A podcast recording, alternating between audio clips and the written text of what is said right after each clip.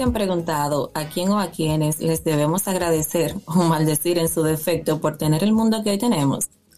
Sí, en teoría el mundo sería un lugar totalmente distinto si no fuera por un gran número de personas que han sido clave en la formación de la sociedad mundial como la conocemos. Ya sean villanos o héroes, muchos han destacado en las áreas sociopolíticas, científicas, religiosas e incluso artísticas, dándonos la vida que hoy en día tenemos. Ya como es costumbre, cabe aclarar que no somos expertos y que utilizamos este medio solo para compartir ideas e informaciones con el fin de entretenernos, aprender y quizás encontrar personas que se sientan identificadas con el contenido que Tertulias Podcast les ofrece. Dicho esto, le presentamos el tema que hoy hemos preparado, personas que han cambiado el mundo. Y yo, Francis Morel, junto a Braille Meléndez, Mismo Robel y Brian Sabiñón. Les damos la bienvenida a un episodio más de Tertulias Podcast. ¿Cómo están, chicos? Hey, ¿qué tal? ¿Todo bien? Vamos bien. Ya yo me sané del golpe. Mm, chequéate. Ya. Tienes personas preocupadas por ti. ¿Qué fue, loco? Ey, yo me doy en el pecho con ese tema. Yo no sé por qué me gusta tanto. está dolido, está dolido. Santo cielo. Tienes que comprarte un romo y date. Ey. Ingrato. Infiel. ¿Quién será ese? Ey. Ey, estoy dolido. ¿Quién será? Estoy dol- ¿Quién dolido será feo. Pullita para el aire, pullita ¿Quién para el será aire. ese? Tiene un significado muy fuerte. Sí, no, no, eh. Que le digan Judas. No, lo bonito es que esa persona viene siendo un, un- un mix entre Judas Iscariote y, y Poncio Pilato. eh. Así es, una vaina ahí. ey, está fuerte, está fuerte. No, y mira, se va ahí, se va ahí. ¡Ey! La puerta. Ey, se va, ey, No, no. no, yo estoy aquí. Ah, oh, habló, habló solo. Nadie había dicho quién era. sombrero. Nadie había dicho quién era. Pero yo aguanto como un varón, hermano. No, ya, está bien. Está bien. Porque vamos a hablar de eso ahorita. De- después que el micrófono tenga apagado. Yo- busca la forma, busca la forma de No. enfriarnos. Tú verás que eso Estamos viene. calientes, Maciel y Emma, tú y yo. Él al hermano lo limpió, nada más fue de... En No, todo eso, nada más. Maciel Reimi, Maciel Reimi. Es lo que me duele. Si me chocan en la calle, Brian Sabiñón será el responsable. No, no, no creo. No, no creo que, que lleguemos a esos extremos. Ojalá, él va a buscar la forma, él la va a buscar, yo espero. Ya, no se tanto. Vamos a empezar con el tema. Vamos a darle. Bueno, yo quiero empezar profundo. Voy un personaje que ha cambiado el mundo de cierta manera que hoy en día las personas de colores somos, hemos luchado por lo que la igualdad, ¿no? Y me voy a ir con Nelson Mandela, uno de los Mira. trotontones. Hablo de. Nadie se fue Sí. Claro, me fui lejos. a lo alto. Vamos a ver cómo fluye. Y me chocó pila, quiero empezar con este personaje porque me chocó pila, pero voy a explicar quién es y después explico por qué. Dale. Nelson nació en una aldea en, Su- en Sudáfrica. Mm, su padre nació, su padre murió cuando tenía nueve años. Hijo de padre polígamo de cuatro esposas y un tro de hermano.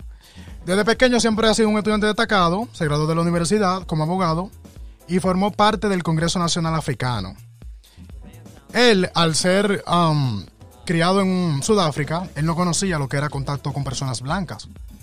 Y un día él fue a trabajar en una mina como vigilante y se dio cuenta de la explotación de esclavos que tenían de los blancos hacia los negros.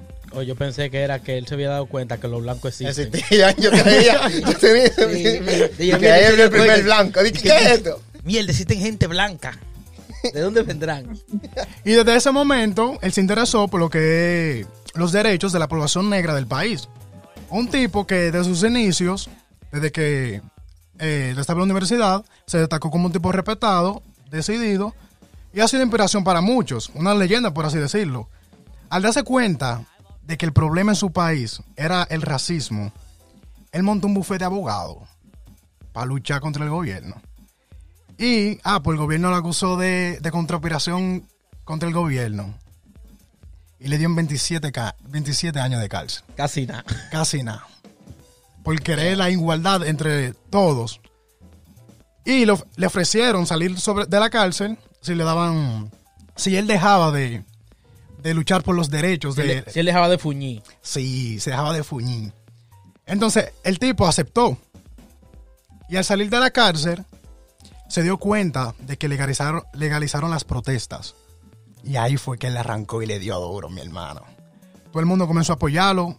Tuvo un apoyo tan grande que, que se hicieron presidente del Congreso Nacional de África, donde antes no aceptaban personas de color. Y se hizo presidente después de tantas de las protestas y apoyo que había. Y eso era en África. Y en África no En aceptaban África. gente de color en, un, en, un- en una asamblea. No, sí, literal, era así. Hasta que logró sus primeras elecciones democráticas de la historia de Sudáfrica y se hizo el primer presidente de Sudáfrica.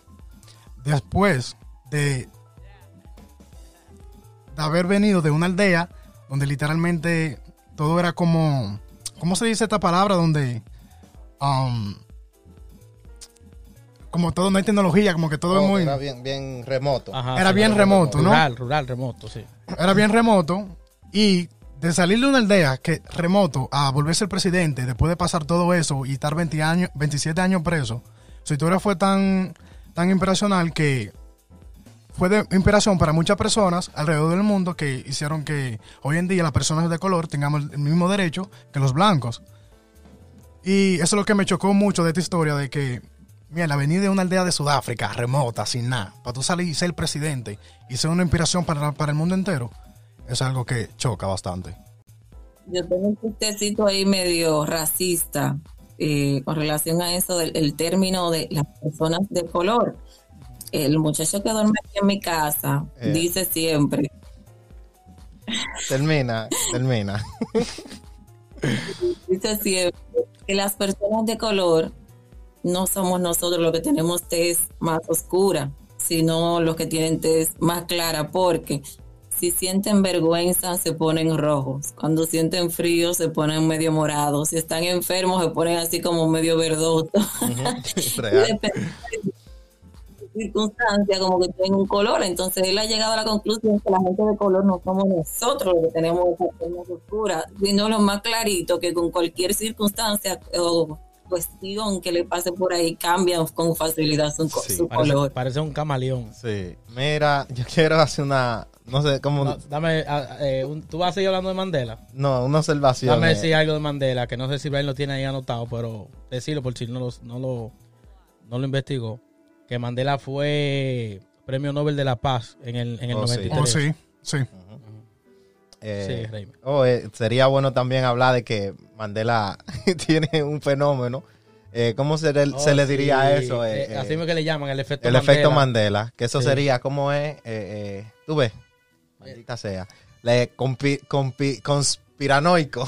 eso lo conspiranoico están fundidos con eso. El efecto Mandela. No, yo quería hacer la observación de que cuando Maciel habla del muchacho que duerme en su casa, yo me imagino mi hermano. Un primo del campo. Sí, una vaina así. Sí. O sea, como que. Sí, yo, no, yo no entiendo el término. Hasta ahora yo no tengo el término claro. Defiéndete, Maciel, defiéndete. En mi casa es mi pareja, es mi esposo. Oh, ok. Yo digo, el muchacho que duerme en mi casa o el que te conté, estoy hablando de él. Ah, Sí, bueno. pero él tiene que estar durmiendo. Sí. ¿Cómo así? ¿Cómo así? Cuando él oye el porque él no te pregunta, ¿cómo así? No, porque él sabe que yo lo utilizo ese término, pero en cualquier contexto dos- y donde quiera. Yo le digo el que te conté o el que duerme en mi casa cuando me voy a referir a él. Ah, bueno. Ah, ya esos son códigos. Él, él filmó que sí. Exacto. Él, él exacto, aprobó. Claro, Hay que claro. respetarlo. Claro. Este. No, eh, estaba hablando de eso del efecto Mandela, pero al fin y al cabo, eso es algo que te hace parecer. Tú crees de que, que el mundo como tú lo conoces cambió por el efecto Mandela. Incluso ellos, a mí me pasó algo con eso del efecto Mandela. No quiero decir que redunda mucho porque eso no es el tema, pero me pasó algo que yo en verdad lo, lo, lo, lo viví. Que en su momento yo dije, contrale, ¿será que el efecto Mandela es verdad? Pero saqué ciertas conclusiones y yo entendí como que, ok, fue que obviaron muchas cosas y no, no tocaron ese punto que, tú sabes, que fue con lo de la Torre Gemela, que otro edificio se cayó y te ponen como que el edificio, para mucha gente dice que nunca existió, otra gente dice que sí existió, pero si el edificio en efecto existió, pero que como no se enfocaron tanto en ese edificio, porque la catástrofe fue otra, hace, da ese- esa, esa ilusión como de que, wow, espérate, esto yo no lo vi antes. Bien, bien. Yo en esta ocasión voy a hacer como la representación femenina para, para ir así como intercalando estos personajes que de una manera u otra han cambiado el mundo de la manera que hoy lo conocemos. Y voy a hablar un poquito de la señora Mary, Mary Curie. Ella es polaca, mejor dicho, de nacionalidad polaca. Fue, y fue la primera científica importante en la historia quien acompañada de su esposo, Pierre Curie, ganó el premio Nobel en 1903. Y luego en 1911 también el premio Nobel de Química, investigando los temas de la radioactividad y el descubrimiento de los elementos como el polonio y el radio. O sea que ella tiene presencia hasta en la tabla periódica. Y es chulito saber que mujeres han destacado en más como esta, donde por lo regular siempre han sido dirigidas por el género masculino. Sí, bueno, en ese caso también yo conocí investigué sobre una persona, Giulietta Lanteri, una italiana que residió en Argentina. Lo dijiste mal el nombre, loco. Julieta Lanteri. Julieta ser- Claro, tiene que meter el acento y la mano. sí, tiene que hacer la manito. eh. Claro. Giulietta Lanteri. Lanteri fue una médica, política y feminista, que de origen italiano, que residió en Argentina, influyó sobre el derecho de la mujer. Y la tipa, una dura en su área. Una de las primeras doctoras en Argentina. También fue la primera mujer en votar en Argentina. Y la tipa era muy atacada en ese entonces. ¿Qué pasa? Ella fundó una asociación universitaria en Argentina. Y debido a eso, ella fue al Congreso, donde había como un tectado, como lo conocemos hoy, que se llamaba Libre Pensamiento, donde iban personas a hablar sobre ciertos temas y después la gente escuchaba opiniones y cosas así. Y ella fue, y fue la primera mujer que se atrevió a hablar sobre el feminismo y del divorcio, el derecho a la mujer y todo eso. Ah, pues a mitad de la conferencia le dieron para afuera, mi hermano. Por, La saca, el Congreso la sacó por ser mujer. por ser mujer. Damn. Tú sabes que las mujeres sí siempre han tenido esa batalla. con- con- siempre han estado en, en esa batalla. Y para seguir esa misma línea ya de, de la rama médica, eh, también pude identificar un personaje de nombre Leticia Gear. Me van a, a disculpar mi pronunciación, pero Leticia Gear. Ella cambió la historia en la medicina porque inventó la jeringa de una sola mano. O sea, lo que quiere decir que para 1800, finales de 1800, se utilizaban un tremendo aparato, por así decir, para inyectar que no se podía agarrar con una sola mano. O sea, con una tú la agarrabas y con la otra vaciabas el líquido o extraías el líquido dependiendo de tu necesidad. Imagínate yo, lo, yo no me lo quiero imaginar. Yo que le tengo un miedo del carajo a eso de las inyecciones. Y que en ese tiempo, mano, así. Está, de- está fuerte.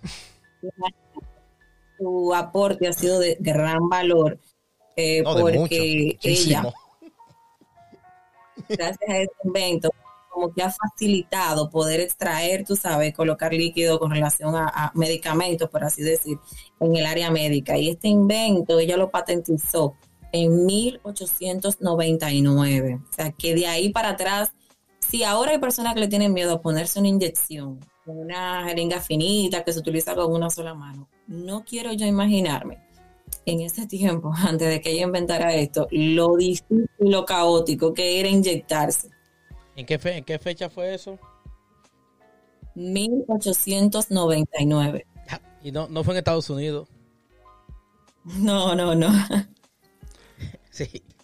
Hablando sobre eh, ese tema, eh, quiero hacer un paréntesis entre, como tú dices, que yo inventó la grinja, hay cosas que utilizamos hoy en día que un tiempo atrás fue inventada, pero que nadie conoce su quién fue el creador.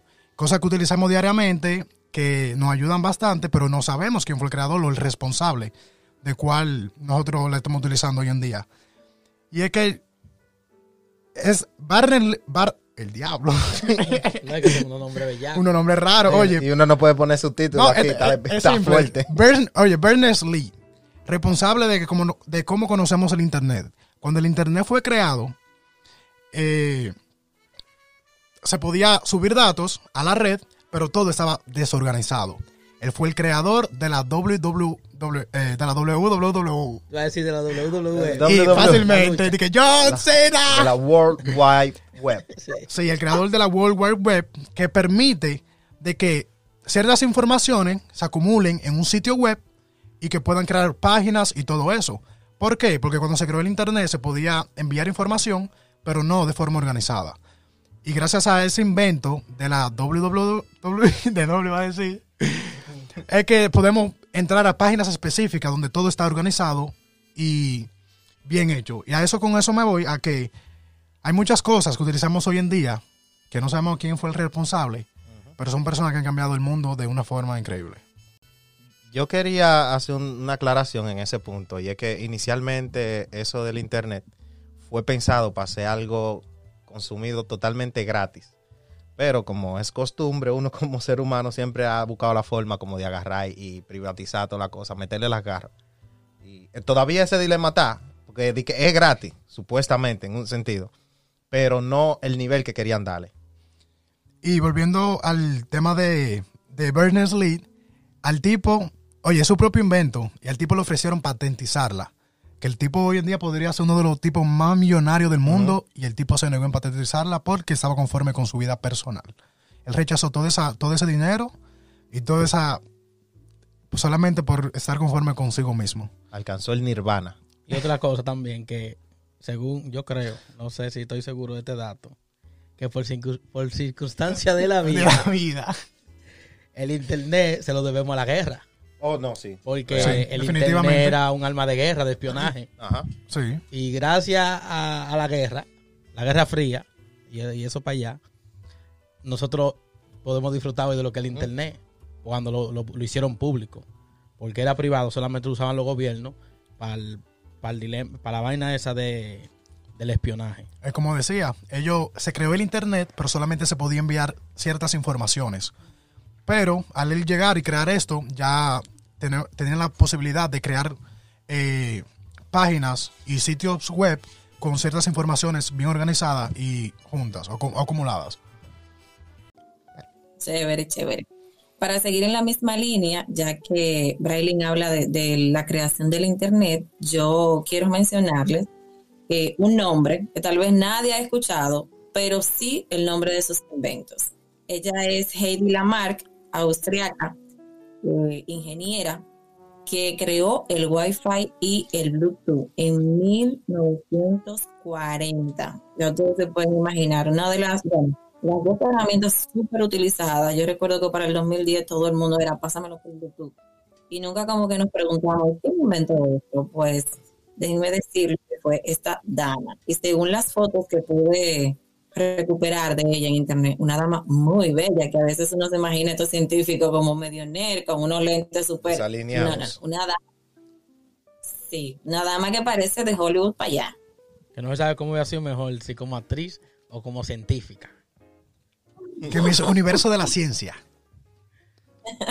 agradecerle que, que, que se interesó por este campo, porque gracias a esto, donde quiera que llegamos, decimos, oye, ¿cuál es tu wifi? Necesito conexión. Yo, yo quiero hacer un paréntesis. Eh, bueno, no es ningún paréntesis, seguimos en tema.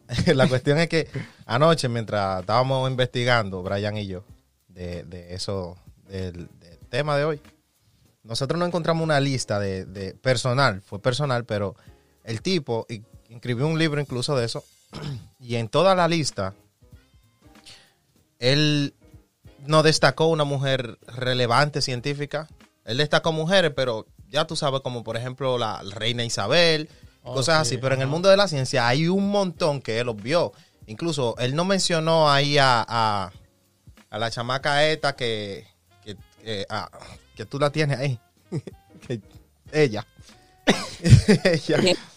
Que tiene que ver con, con, con la cuestión esto de, de, de la... Radiografía. Sí, de la radiografía o algo así. Ah, Mary, Mary, Mary Curry. Esa mujer es súper importante en el mundo de la ciencia y él no la mencionó. Bueno, eran muchos. Yo quiero, ahí era que venía el paréntesis.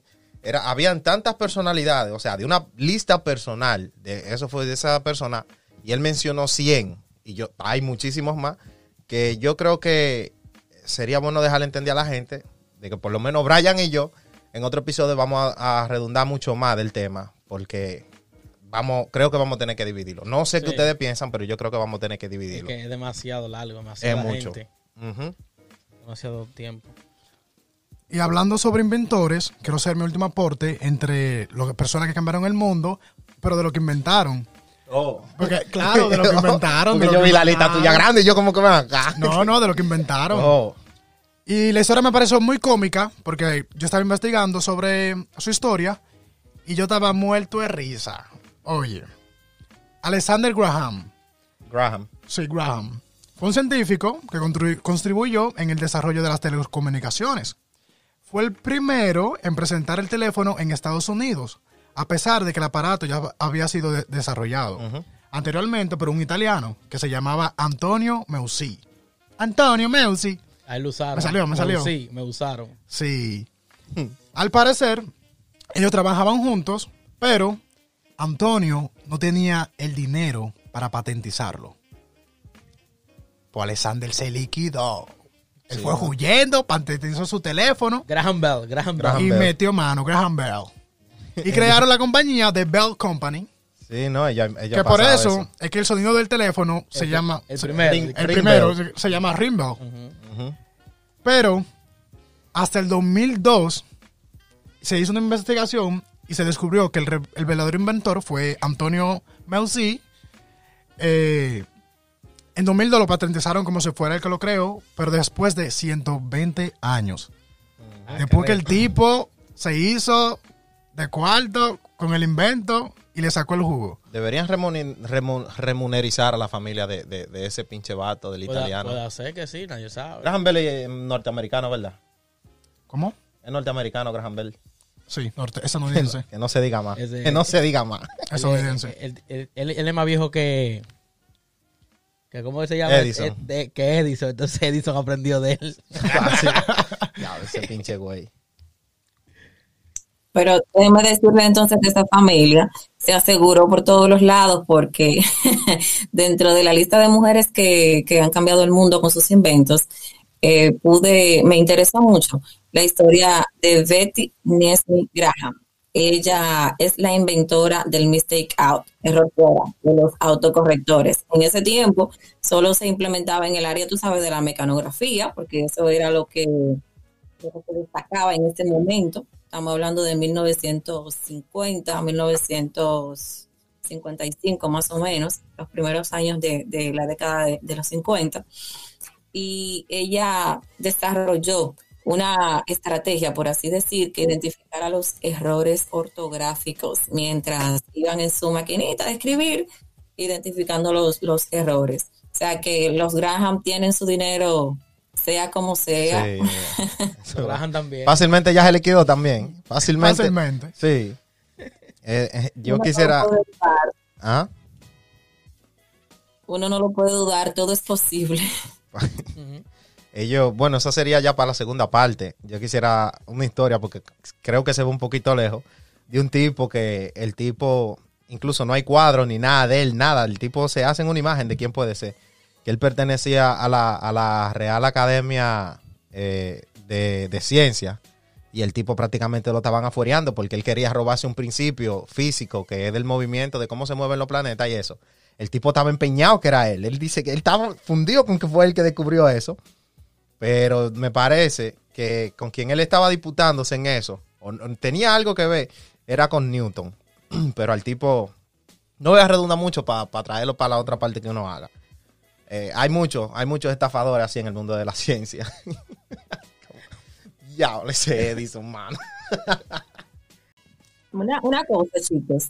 Ustedes, bueno, siempre, por lo regular, voy a decir, uno piensa que los temas de, de vehículos, de carros, como que van más orientados a los hombres, pero las mujeres siempre estamos como atentas a los detalles. Yo les quiero hablar de una señora llamada Mary Anderson, que fue la creadora nada más y nada menos de los limpiavidrios, de los, de los limpiaparabrisas Coño. no se pone como que carro, hombre. pero no, las mujeres siempre hemos estado atentas y ella eh, vio que era imposible antes de la Primera Guerra Mundial manejar cuando llovía. Una O pregunta. no imposible, sí.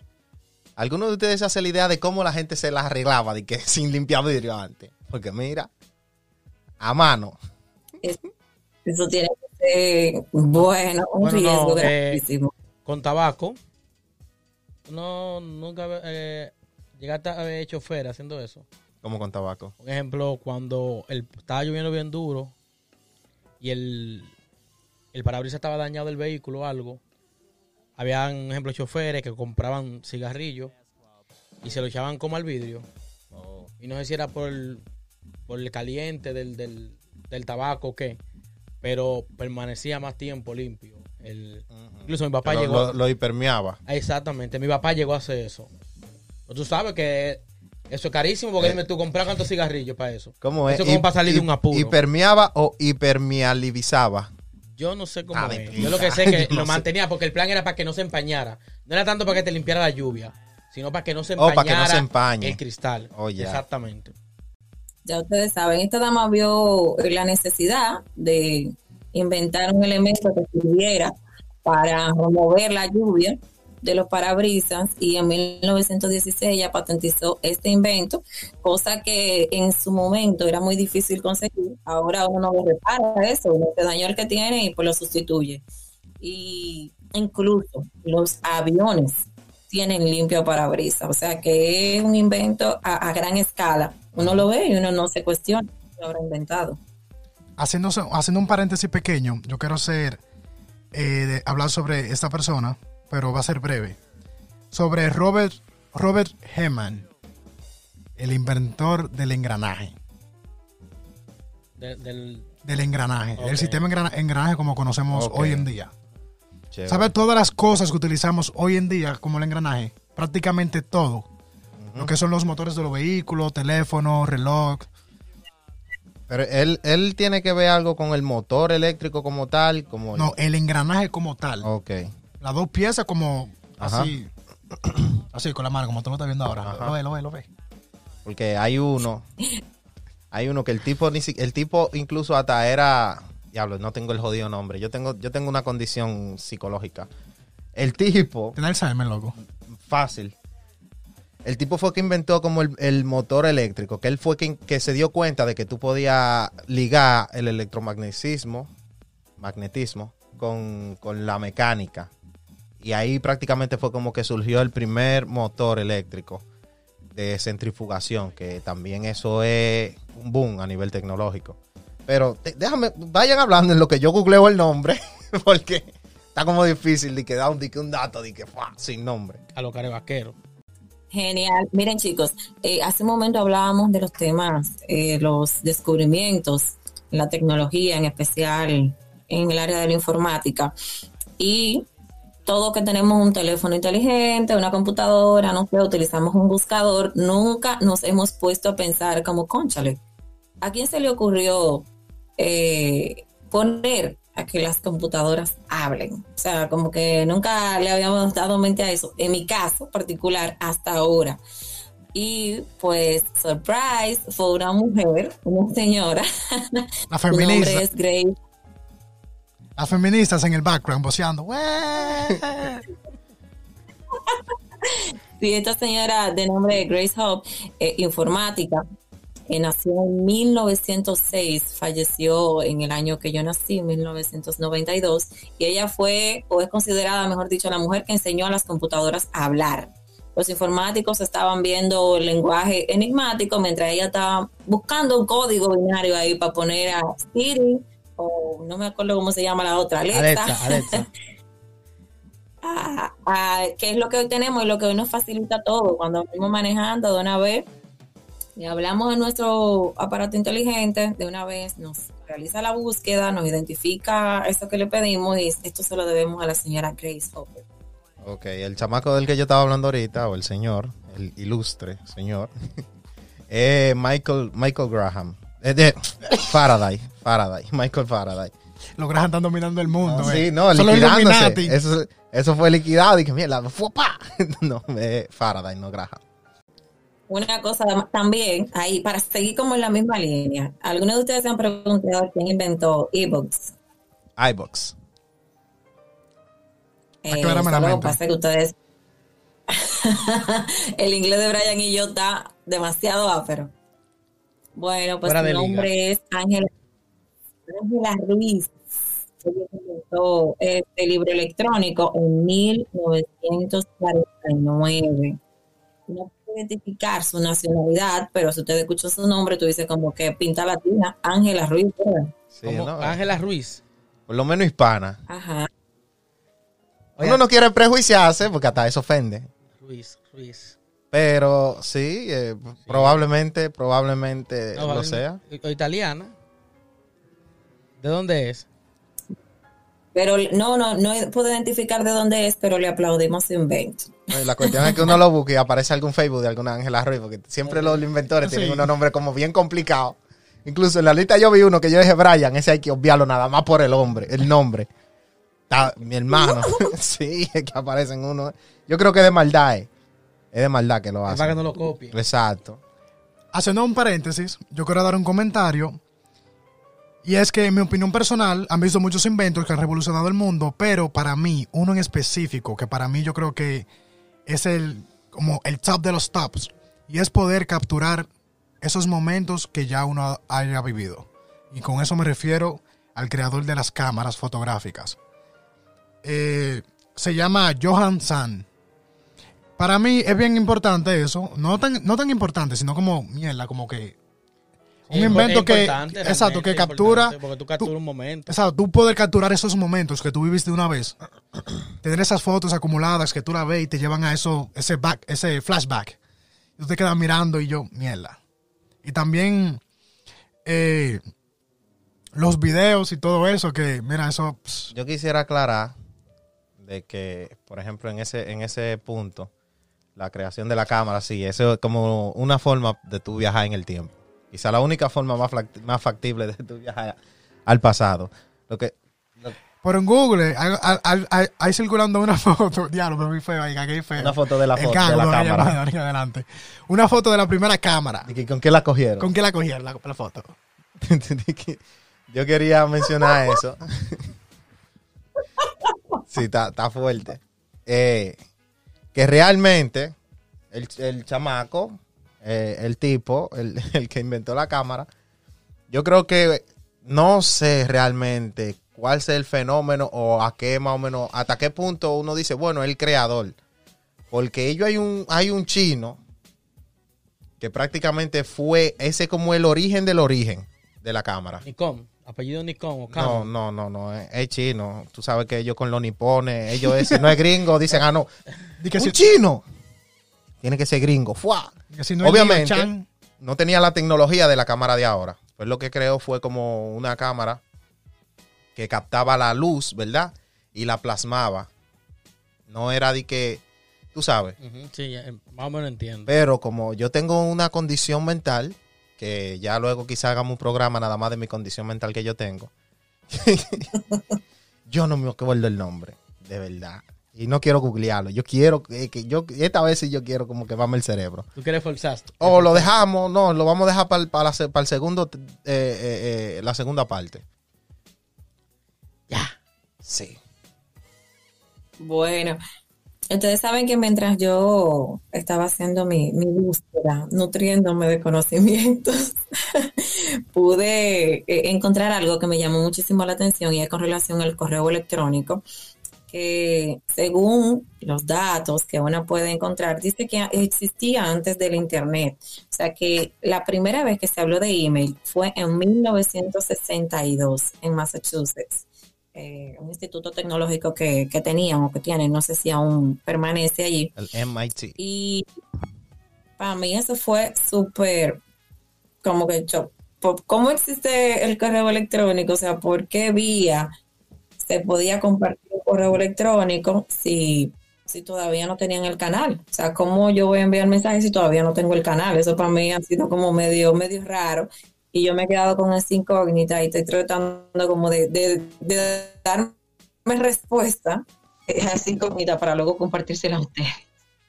Tú sabes que yo lo dije eso por, Para que tú veas, mi cerebro funciona de una forma tan complicada que yo quisiera, como de verdad, agarrar un día e invitar a un psicólogo y que analíceme aquí en el podcast.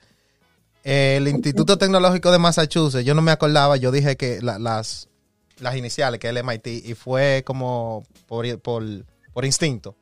Yo, yo, yo me iba a corregir y que no, mentira, yo no sé si es ese. Y fue por instinto. Y corroboré y que, oh, sí.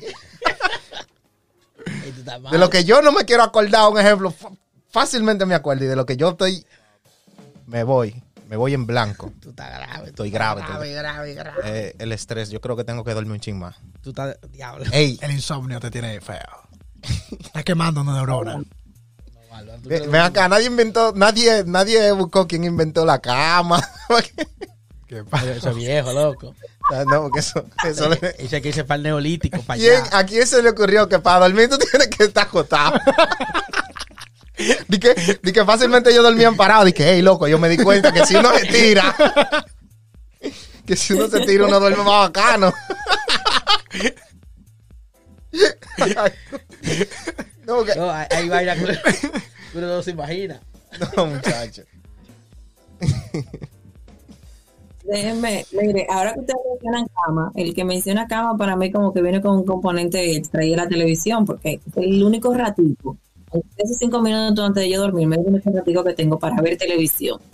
Entonces, eh, esa, también esa, esa área me interesa mucho, ya no, no voy a ser como tan, tan, pro féminas, en esta ocasión voy a hablar de un hombre.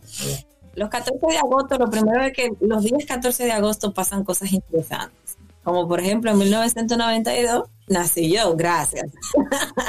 Entonces, el 14 de agosto de 1888 fue como la primera aparición de la televisión electromecánica. Fue un señor escocés, su nombre es extraño, me van a disculpar la pronunciación, John Logie Baird, yo supongo, pero no es verde pajarito, ¿eh? Está bien ahí, está bien. Se entendió, se entendió, es importante. Yo tenía, pero yo entendía, tenía entendido de que la televisión fue inventada en México, ¿o no? No. Me equivoco. La, la televisión a color. O a color. Sí, Sí. la televisión a color fue en México, pero Ok. la televisión como tal no. Y ustedes saben que antes O, de o el implementar... televisor, porque yo tengo un problema. Eh, corríjanme. Televisor es el aparato, ¿verdad? Y Y televisión en la acción. televisión es eso mismo. De que lo Porque que hay yo- entre el medio de, porque de- yo- porque yo digo del de que- televisor y el televidente. Apaguen la televisión. Esto está mal dicho. Porque tiene el televisor. Porque el televisor es, la- es el aparato. El aparato. Ajá. Nítido. Una pregunta como dato curioso. ¿Ustedes saben más o menos cómo era que, que- porque antes de que hubiesen televisores a color, ellos le daban colores a, la- a, la- a la- a las películas y eso. Y era literal cuadro por cuadro. En postproducción se ponían a pintarlo. Pero eso, Las escenas. Así eso es. era. eh, pero las películas o. La película, yo creo que eh, es Super 8. Tú sabes lo, lo que rueda. y trrr. Ajá. Ellos pintaban cuadro por cuadro. O sea, después que Le grababan. daban, ajá, grababan. Blanco y negro. Venían cuadro por, por cuadro para colorear y coloreaban la gente y todo. El diablo. Eso es un trabajazo. Loco. El cine mágico. No, yo, no, no, yo sabía de los dibujos animados. Las películas animadas. Sí. Que eran así, que eran. Foto por foto. Exacto, como fotos. Por milésimas de foto. segundos. De hecho, yo creo que la primera película así a color, creo, no estoy seguro, fue El Mago de Oz. Que lo pintaron así y que supuestamente, no estoy seguro, de ahí fue que surgió la idea de que las brujas son verdes. Porque a esa bruja, en- a la bruja en El Mago de Oz la pintaron verde y se creó ya la imagen generalizada como que, ok, las brujas son verdes, tú sabes. De que durante la película, de que, que empezaba de que era verde oscuro y terminaba de que verde claro. No, que yo quería, no, de que, de que se acababa la tinta. Yo creo que ella tenía un tono como grisoso, entonces como que decían, bueno, pero si la dejamos gris no va a cambiar o algo así. "Bueno, Vamos a ponerla verde. Y la pusieron verde. Ok. Una cosa, quiero hacer una aclaración. En 1888 nace John. En, mil, en 1926 es que nace la televisión electromecánica y como ustedes decían hace un rato, en México nació la televisión a color en, el, en 1940 de manos de Guillermo González Camarena. No Macarena, Camarena. O Camarena. Ok. Pues bien. Baila tu cuerpo, alegría Macarena. Sígame el coro. Sígame el coro. Yo, Yo- estoy, yo- yo- yo yo- estoy viejo ya para eso. Sí, Aquí, sí, una sí. nos ponen en pausa. No, yo y Brian vamos a desarrollar en el otro. Bueno. Ustedes no van a tener que mandar callar. No. No, está aquí, es así como que No. modo ermitaño aquí, tranquilo. Hemos enfocado mucho también en inventos, pero hay otras personas, otras figuras que han cambiado el mundo, tal vez con sus acciones, han dejado legados. Eh, podemos mencionar unos cuantos. Históricamente también han hecho grandes aportes sociales. Y por ejemplo, eh, aquí en República Dominicana, tú mencionas la palabra patria y todos nos llega a la mente una figura y es Juan Pablo Duarte. Oh, eso- esos tres grandes ilustres, Juan Pablo y Duarte. ey, hay un chiste. Ey, la- ey, la- ey, lo- lo- los duartianos me oyen. Mi hermano, esa gente son, yo lo, yo lo tengo como enfermo. Duartiano, mala mía, mala mía, Duartiano. El Instituto Duartiano, todo mi respeto. No me pongan a, barrer la Plaza de la Bandera, por favor. Team Trinitario. Trinitario.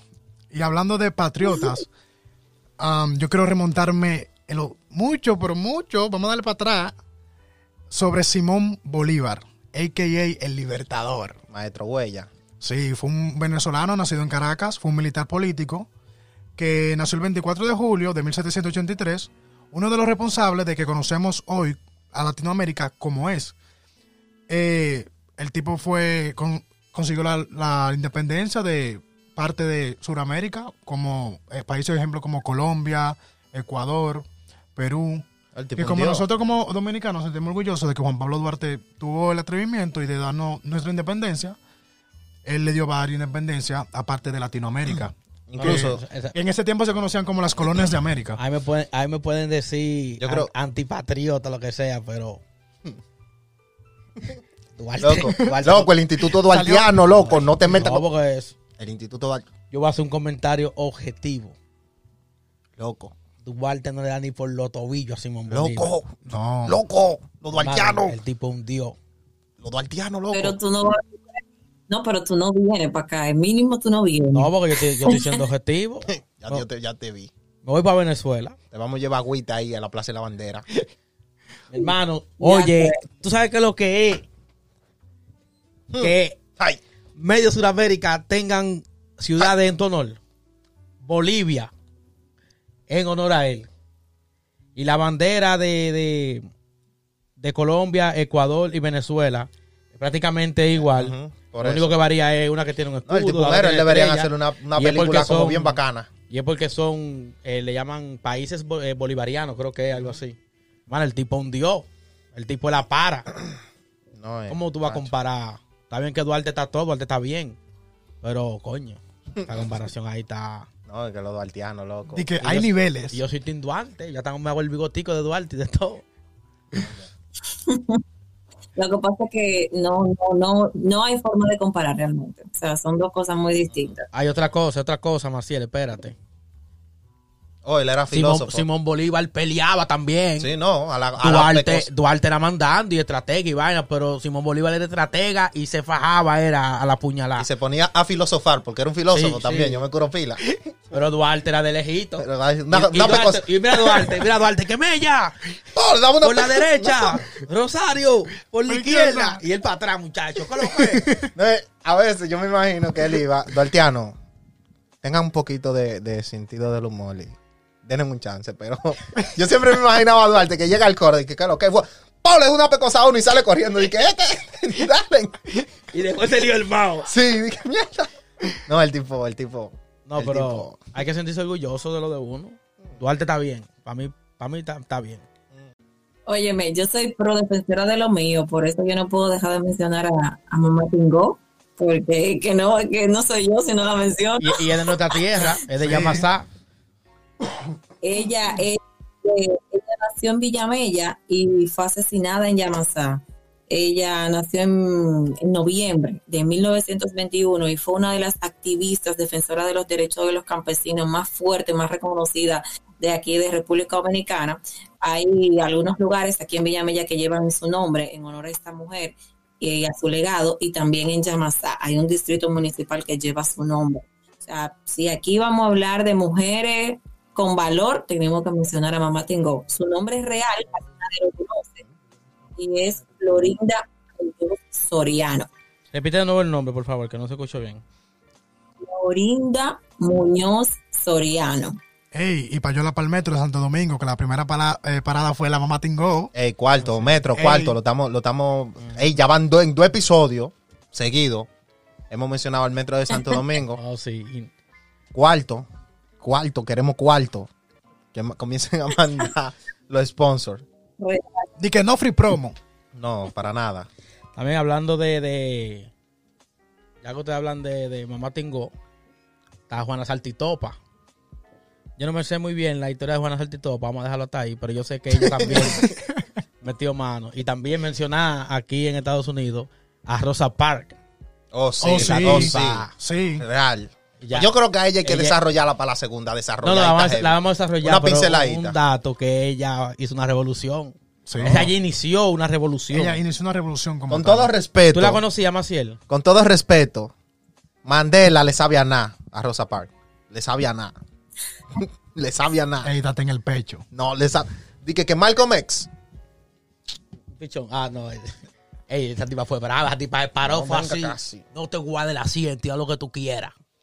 Se plantó así en el asiento. Mentira, para atrás lo negro. Haz lo que tú quieras, que me voy a quedar aquí. aquí. eh. No, es Cuídese. Un ícono. La tipa fue una freca. Tú sabes, ya que tú mencionaste a la coronela, a Juana Saltitopa, hay que mencionar que, que ella también fue una activista dura, militar, de aquí de República Dominicana y tuvo una participación muy significativa en la independencia dominicana. O sea, imagínense, la que ella ya para el 30 de marzo de 1844 estaba dando pólvora, estaba tirada a la calle. Sí, yo sé, porque ella, incluso yo creo que es de, la, de las mujeres dominicanas, ella, la primera, o sea, a nivel cronológicamente, ella como fue una de las primeras que tuvo protagonismo, por así decirlo. La tipa era una, una total. Y hablando de Rosa Parks, también a través de ella muchas personas tuvieron la iniciativa de hacer movimientos. No, una revolución. Sí. literal. En- con eso hago referencia a en Texas, un grupo de personas de color que fueron a un bar El quinto, el llamada El quinto integrante. quinto. Sí. el quinto integrante, llamada La Sentada. Varias personas de color entraron a, un bar, a una cafetería, se sentaron y ordenaron. Obviamente, querían sacarlo y le dijeron que no, que no pueden estar aquí. Y ellos se quedaron sentados. Lo insultaron, lo escupían, lo echaban comida y esa gente sentado, negado, que hasta ¿Dónde- que no sirvan fue su café, no se van a ir. Texas. Oh, eh, ¿Y ellos eh, dónde? En vaina le hacen eh, una, una mención en ese, Umbrella Academy. Sí, oh, sí. Eh, yo quería aclarar que yo creo que suena mejor. No es por nada, pero yo creo que sonaría mejor decir afrodescendiente. Que, que persona de color. No, porque yo utilizo un término general. Es que ahí que está la vaina. y Yo creo que ellos se Bueno, el, ofenden. el que se quiere ofender, que se ofenda. Exacto. Yo lo voy a decir como a mí me salga. Los negros se sentan en ese bar y se Es sentan que, ahí. oye, eso de que de afroamericanos se lo inventan para decirlo de manera bonita. Eso es lo mismo, mi hermano. Ahora, ¿qué tú prefieres? ¿Que yo te diga afroamericano con odio o que te diga negro con amor? no, depende. ¿Me entiendes? Porque yo he visto fila, fila de, de, de gente punto, loco. que le llaman di que, di que no, porque los afroamericanos, pero oye con el gesto que lo dicen, los afroamericanos. Eso se lo inventan para decírselo de una manera bonita, para no decirle negro. El tabú. Y tú ves a todos los morenos que, que dicen que lo que es manica y esa gente son así de full, hermano. No, porque entre Y ellos. es el sí término más ofensivo que pueden utilizar. Ah, Decirle niga. Y tú ves que esa gente andan en la calle, ¿qué lo que es manica? ¿Qué lo Sí, que pero es? es entre ellos. Es entre ellos. No, pero un ejemplo superficial. Ah, con relación a esto, tú sabes, yo tengo mi, yo me quemé en el horno, yo soy quemadita, a mí me encanta mi color. Una de las cosas que más me gusta es mi color, pero hay un tema, a mí me gusta que me digan morena, a mí me gusta que me digan negra, porque morena es que morena es otra cosa. No, morena se refiere más, más que al test de la piel, me parece que al, al, al pelo. Bueno, no sé, yo sé que un ejemplo aquí eh, le llaman morena incluso a gente hasta que tú lo ves y para uno son blancos. Ajá, o sea, eh, son pero yo creo que como con el clara pelo. dicen moreno. Mo- Es morena por, el- por el cabello. Dicen que una morena por el cabello. Rubia. Pero no sé, no te di que. Eh, También eso varía mucho entre culturas, porque yo he escuchado personas de otros países que para ellos morenos son lo que son personas de color que son oscuras, oscuras. Ok. Eh, eh, ya ustedes han hablado bastante, pero tengo que mencionar que cuando que dice Rosa Parks, a la gente de una vez le llegan como que derechos civiles, de una vez a la mente. Aunque nunca haya googleado, nunca haya buscado qué hizo ella, pero como que ya hay un precedente con ella. Bueno, chicos, no sé si ustedes tienen algo más que agregar para finalizar este episodio del día de hoy. Bueno, yo voy a recomendar que investiguen sobre Martin Luther King, eh, un revolucionario aquí en Estados Unidos que luchó por los derechos de las personas de color, de lo negro. ¿Por qué tú me miras así? Claro, porque tú No, yo, yo lo dije nada más por si acaso. Quería pintarlo bonito. Estamos en la época de lo co- políticamente correcto. No sé Ah, si no, ya eh. uno puede hacer un episodio de eso. Eso No, claro, eso viene. viene. Sí, de porque Hay que desarrollar ese tema. de, de la, de la generación de cristal. Sí, no, está de pinga. Marcia, ¿tú estás de acuerdo? Claro, De la generación Sí. de cristal. yo me... Vamos arriba. Chévere. Ah, no, ah, no, Este, vamos- no vamos a tirar a esa gente de enemigo. No, real, Ay, ay, real, ay, ay, ay. real. Bueno, Fuego, fuego. Eh, yo quería Arrece. dar una recomendación. Ya, yo no aporté ni nada. Estamos aquí. Eh, mi recomendación para el tema de hoy sería Cosmos, Odisea en el espacio. Es un documental que habla mucho, o sea, hablan muchos personajes y es- hablan de muchos personajes que fueron bastante importantes a lo largo de la historia. Y hasta aquí sería mi recomendación. Cosmos, Odisea en el espacio. Por lo menos la primera temporada, la segunda no la he visto. También quiero dar otra recomendación y es sobre una película moderna que está en Netflix, se llama La vieja guardia. Y a pesar de que es de ficción la película, es muy es bien llamativa. ¿Por qué? Porque a pesar de ser moderna y se basa en lo moderno de ahora, tiene que ver mucho con lo que es las historias anteriores como personas que han cambiado el mundo. Voy a hacer un pequeño resumen, no voy a dar spoiler. Spoiler alert, la- spoiler gusta alert. contar la, contar la película, ¿eh? Es sobre cuatro eh, una persona inmortal que ha jugado un papel entre personajes de históricamente. Quiero que vean la película. Se la recomiendo. Muy buena. Bien, pues ya para finalizar, yo les voy a recomendar que busquen por ahí la película First que es, eh, ustedes saben la, historia de este primer hombre que llega a la luna, pero quiero que le presten mucha atención para que ustedes eh, también valoren el trabajo de las personas que están detrás de este gran logro para la humanidad. Bueno, para nosotros ha sido más que un placer que ustedes hayan tomado un ratito de su tiempo para escuchar este episodio de Tertulias Podcast, invitándoles a que no se pierdan el próximo. Si ustedes no nos, han, dado a seguir, pues este es el momento y vayan a Instagram y síganos como Tertulias Podcast. Agradecerles siempre por el favor de preferirnos y nos encontramos en otro episodio. hasta la próxima.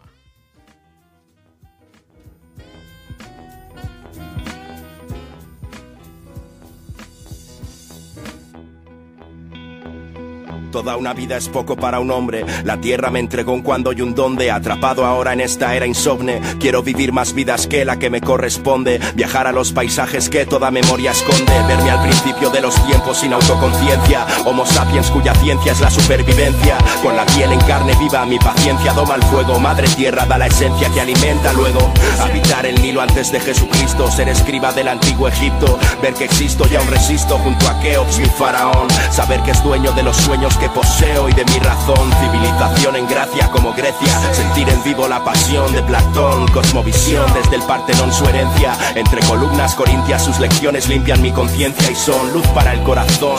Luz para la historia. Luz como magnolias en Mongolia. Sentirme un samurái con sed de gloria. Defender mi imperio conquistando como único medio para hacer historia. Mil vidas, quisiera vivirlas todas. Una sola es poco y yo choco entre las olas del tiempo. Ahora siento a la deriva. ¿Por qué solo una época? ¿Por qué solo una perspectiva? Mil vidas, quisiera vivirlas todas. Una sola es poco y yo choco entre las olas del tiempo. Ahora siento la deriva.